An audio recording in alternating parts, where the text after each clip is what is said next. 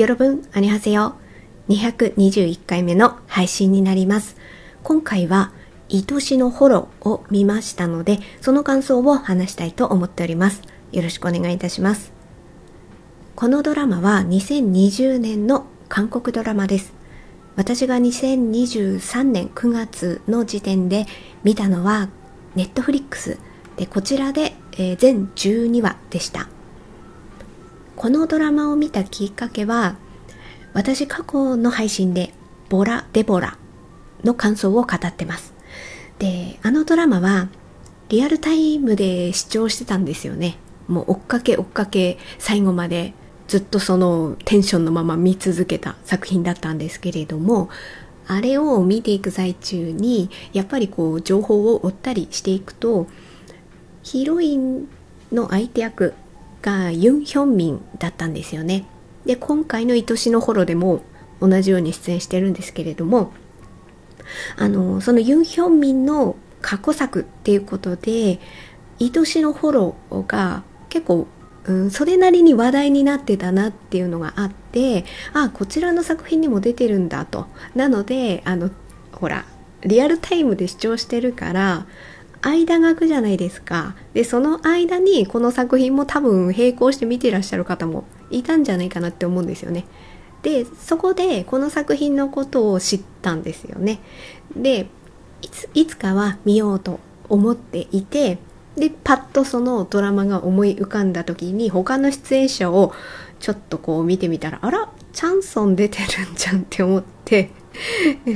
はい、あの、これは、あの、前々回の配信ですね。なんていうと、タイトルを忘れてしまった。あ、だから俺はアンチと結婚したら。はい、こちらにも出ていて、この感想を語る時もだいぶ私、チャンソンの話を したと思うんですけれども、あの、そういうつながりもあったので、なんとなくこう、あ、そうそう、ボラデボラにも出てたんですよ。そうだ、そうだ、そうだ。あ、そっか、だから、愛しのホロも話題になったんですね。はい、はい、そうだ、思い出しました。で、あの、まあ、そういうこともあったので、どちらにしろいずれは見ようかなと思っていた作品でしたので、タイミングがあって、今回見てみることにしました。では、えーここからは簡単なあらすじを説明していきます。まずはヒロインは、コソンヒ演じるハン・ソヨン。で、この人は、職場でね、あまりこう、ちょっと人付き合いが、ちょっとクールな感じなんですよね。あんまり人と一緒に行動しない。会社の人のこう目を見ないみたいな感じで。そういうのが、もう最初からわかるんですけど、特徴として、あの、出願症なんですよね。で、それを隠したまま会社で過ごしているから、あ、出願症っていうのは人の顔がはっきり認識できないんですよね。で、なんかぼやーんとしてるんですよね。だから、あの、たまたますれ違ってもその人が同じ部署の人だとかそういうのがわからないんですよね。で、わからないからこそちょっと冷たいんじゃないの？みたいな感じの、こう、ちょ、ちょこちょこトラブル的なことが起こってそういうのもあるからもともとクールで人付き合いをあまりしない人みたいなこうキャラで職場で立ち振る舞っているっていうヒロインなんですよね。一方その相手役のナンド。ナンドは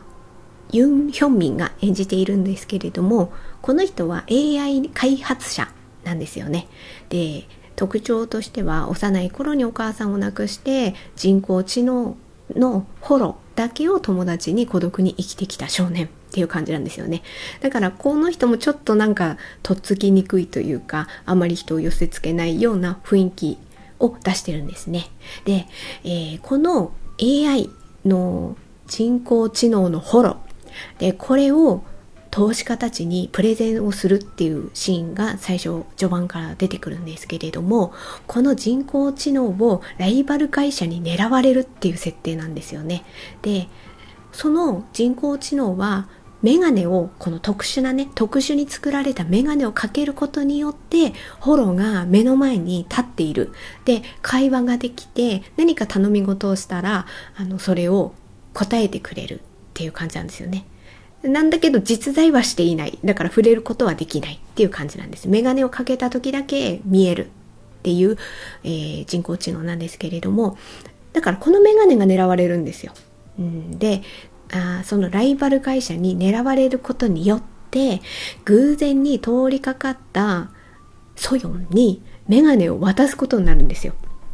でそこからソヨンとナンドがにつながりが出てくるっていう感じなんですね。でソヨンはあの急に自分が気づかないうちにメガネを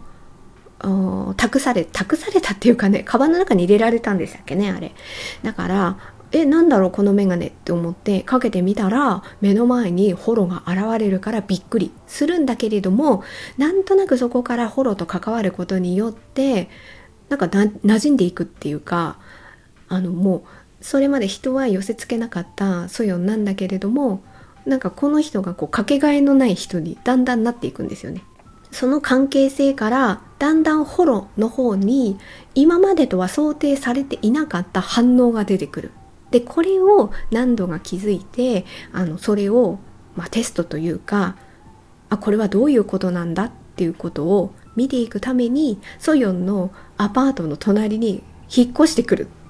ですよね。そこでソヨンと何度も実際に関わっていく。ちょいちょいねあの関わっていく。でここからだんだんホロとナンドとソヨンの三角関係が始まっていくっていう感じです。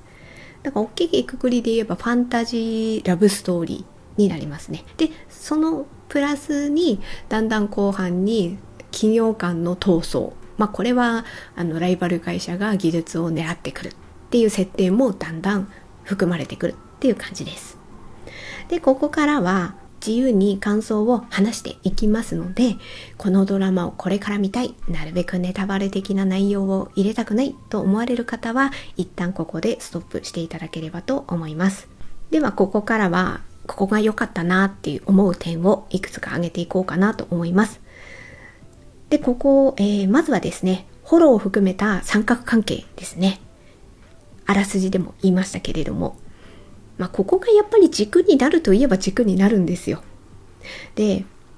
あもう1、2話見た段階で、だいぶこのストーリーってスーッと入っていけると思います。なんか難しくて、なんか何話かずっと見ていかないとは、はまれないんだよねみたいなドラマもある中において、このドラマはなんか分かりやすくてスーッと入れるし、あとは、まあ、三角関係って言いましたけど、まずは、ソンヒ、あ、違う、ソヨンだ。ソヨンとホロが関わっていくんだけれども、ソヨンがホロにどんどん惹かれてしまうっていうのは、1、2話見た時点で、うん、そうだよね、わかるよっていうのは非常にわかりやすく描かれてます。だから、だんだん私はね、そ、それがわかるからこそ、でも、隣に何度が引っ越してきますよね。実在する何度です。何度が引っ越してくることによって、えっ、ー、と、何度はこのソヨンとホロの関係性がだんだん気になっていくわけですよね。で、ソヨンはもうホロ、いや、何度のあまり認識してないし、ほら、顔がね、わか、最初は分かっていないから、あのー、ホロを、が好きになっていくわけですよね。だそれはすごい分かりやすいから、いや、これソヨンと何度ってこれからどうなっていくんだろうっていう。だから、あの、ホロを、ソヨンをホロが好きになるのはよくよくわかるし、ホロはもうソヨンのことを大切に思っているわけですよね。とにかくこの、まあ、ユーザーさんと言ったらちょっと堅苦しい、ちょっと冷たい表現になってしまうかもしれないけれども、この人のためになることを提案したりとかするっていうのはもう前提条件に備わってますからね。だから当然ながらその2人の関係がいい感じになっていく中でここに何度ってどうやって入っていけるんだろうみたいなところをちょっとそこがね楽しみに見ていったかなっていう感じはあります。で、だんだんね、やっぱり、この、最初2人の相思相愛みたいな風に見えるんだけど、だんだんやっぱ三角関係の複雑さっていうところが出てきて、で、このナンドとソヨンの関わりが、ああ、なるほどなーって、だんだん思っていくのは、やっぱこの2人に共通点があるからなんだなっていうのが分かってくるんですよね。で、これって寂しさなんですよね。でこの寂しさは何度からすると幼い頃にお母さんに置いていかれたっていう感覚がずっと抜けないんですよね。なんで俺を捨てたんだみたいな。あの何度が知ってる情報っていうのはお母さんがとにかく仕事で忙しかったっていうこととあとはあのお母さんにここで待ってなさいって言われてそのその通りに何度は待ってたけどお母さんは自殺したっていうことを告げられるんですよね。だからなんで俺を置いてったんだっていうこの寂しさがあるからこそより人工知能だけを友達に生きていく。っていうこう性格になっていくんですよね。だからベースに寂しさがあってソヨンの方はソヨンの方で出願症があるからこそあらすじでも言いましたけれどもあまり人と深くもともと関わることを避けてるんですよね。でそこから来るでも寂しいんですよね。お母さんもあと親友もいるんだけれどもあのソヨンの方には気にかけてくれる人はいるんだけれどもやっぱ顔がわかんないっていうところの何か寂しさはあるんですよね。でここの共通点が何度とソヨンにあるからこそあ何度はそのことがわかるからこその言葉をねちょっとソヨンにかけたりするわけですよね。でそこが多分ソヨンに、まあ、刺さったていう部分はあるんですよね。だからでもソヨンはホロンのことが好きだと思ってるしこの難度にだんだん惹かれていく複雑さもあるみたいな感じがね。あここら辺はでも見どころといえば見どころだなとは思います。であとこれだんだんうん、なるほどなーって思っていくんですけれどもホロの方はホロの方で12話の時はねそこまではやっぱ思い至れないんだけれどもだんだん後半になっていってホロは平等にソヨンも何度も大切なんだっていうところが分かってくるんですよね。であれあれのなんかやっぱり人間のこの感情からくるなんだろうな独占欲みたいなところああいうところがホロにはないんですよね皆無なんですよね。だから僕はソヨンも何度も幸せでいてくれたらいいよみたいなさ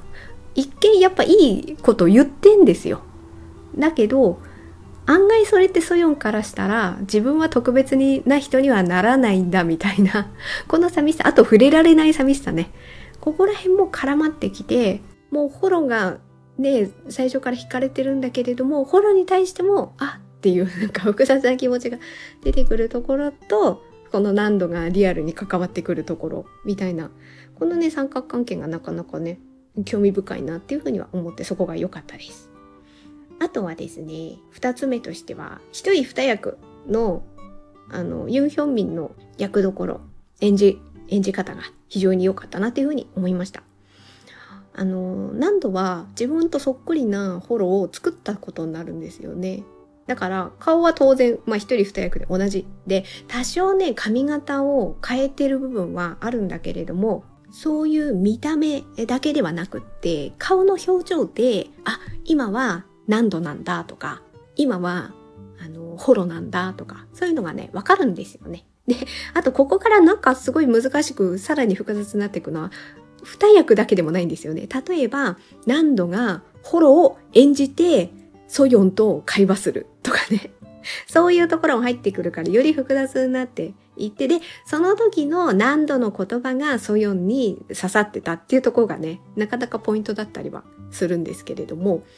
その演じ分けが非常に良かったなっていうことがあるので、ここは非常に見どころなんじゃないかなと思いました。あとはですね、私はひたすら結果サブカップルになるんですけど、この二人を見届けようと思って ついていったっていう感じですね。まあ見届けるっていうのはだいぶチャンソンの方にかかってますけどね。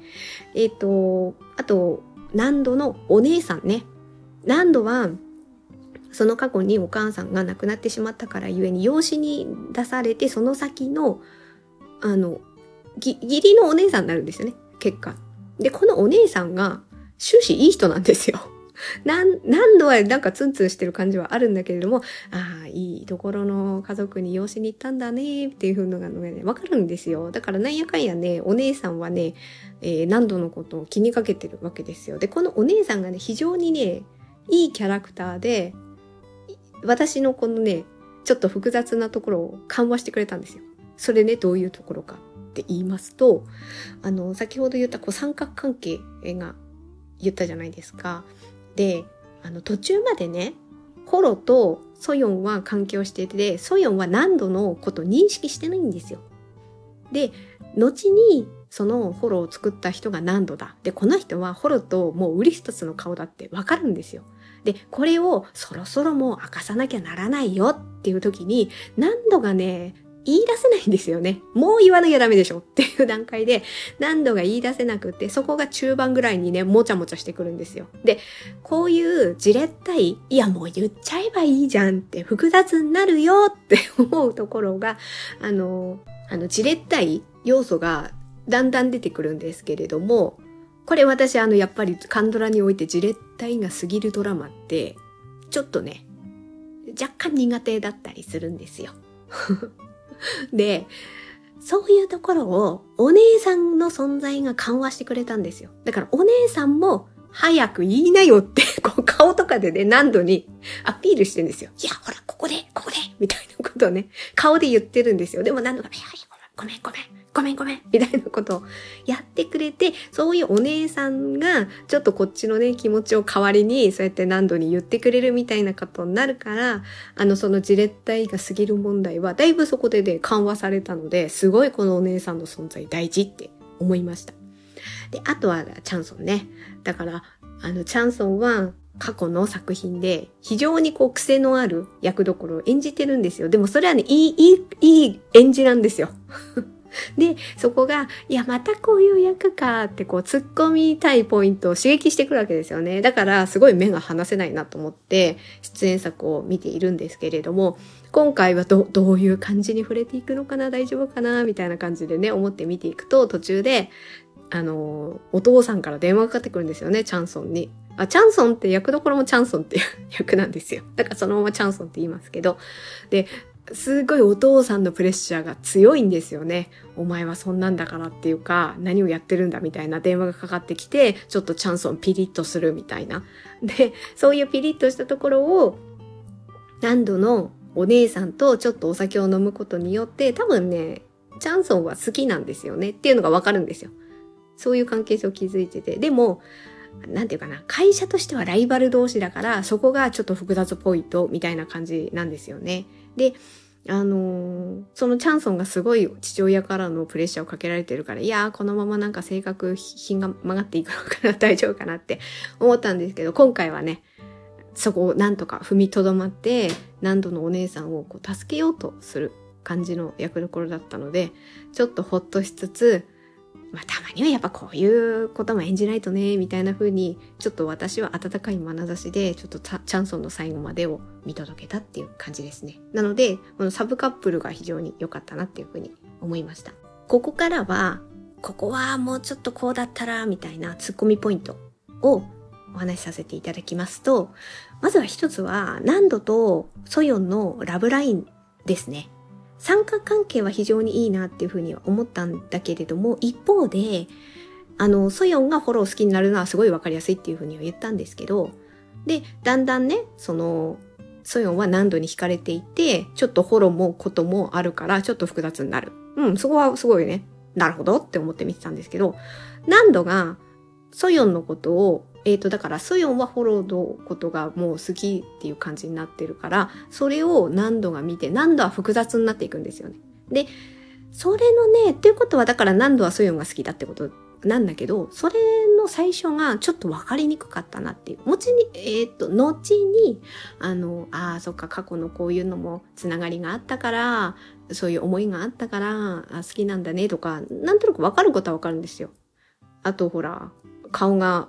出願症でソヨンがわかんないっていう寂しさもあるから、ソヨンもそれで大変だったんだなっていうのもわかるし、でもそういういろんな要素があるから、何度は、それはソヨンに惹かれるんだなっていうのは、いろいろそういう設定がプラスされてくるから、まあ、あそうなのかなって思うんですけど、そこがね、最初がね、ついていけない感じなんですよね。もうちょっと、例えば何度は、これはね、悪いことなんですけれども、結論ソヨンを監視するような感じになってるんですよね。で、もうちょっと序盤でね、なんかソヨンがホロンに惹かれてる感じを見て何度が複雑になるんだけれども、そのあたりが何度ソヨンのこと好きなんだなって私がちょっとね、読み解けなかったかな。そこがちょっとついていけなくって、あれ何度そんなになんかやきもきするぐらいにソヨンのこと好きだったのかなっていうところがね、ちょっとその最初のところの入りがあまりにもソヨンがホロに惹かれるのが分かりやすかったからこそ、何度がソヨンに惹かれるのがちょっと分かりにくかったな。で、この辺が同じくらいわ、なんとなくね、分かったら、もうちょっと、あ、もっとどうな、これからどうなんだろう。いや、それは三角関係になるよね、みたいな感じで引きつけられたと思うので、ちょっとそこがね、ちょっと惜しいポイントだなっていうふうに思いました。あとは、後半ですかね。あの、ライバル会社がこのホロの技術を盗む、盗むことによって、まあ盗むというか、結果買収する、企業買収っていう感じなのかな。だからその技術がライバル会社のところに行ってしまうことによって、あの、ホロが一気に普及するんですよ。人々の間に。それまでは、ソヨンだけがフォロをメガネかけると見えてて、え、あれ何やってんのって。要するにメガネかけてない人にとってはフォロ見えないからね。ソヨン何独り言言ってんのみたいな。で、それをなるべくバレないように、みたいなことでやって、動いてるわけですよ。でも後半になったら、もうそれがバーッと普及されていて、みんなフォロがフォロがフォロが、みたいな感じになっていくんですよね。あれの一気の復旧が早すぎ？っていう展開早すぎっていう。あの辺の SF 感が、で、それでみんなメガネをかけるようになって、そのメガネを通していろんな人を監視するっていうことになるんですよね。まあ、そこに多分、ちょっとこう、情報、なんか警笛を鳴らすみたいな感じの要素があるんだろうな、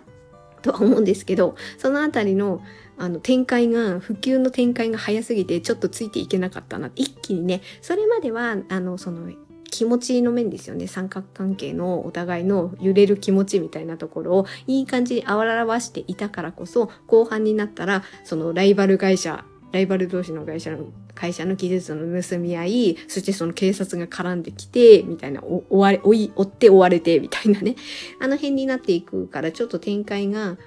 ちょっとそこがね、変わっていくので、まあなんか後半に何か人、一つね、展開を加える上では、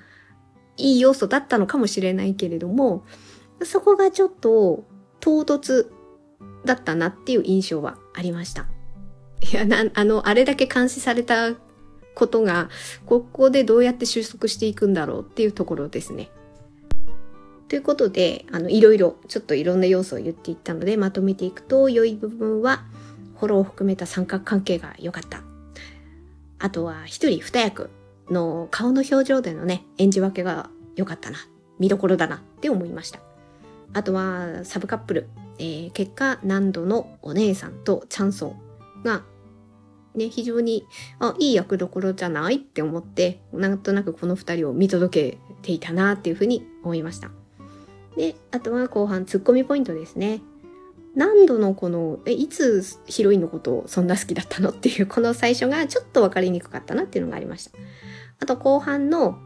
ちょっと金曜間の争いで、ホロが一気に一般に普及していくっていう過程がわ、ものすごくなんか唐突だなっていうところが若干ツッコミポイントだなと思いました。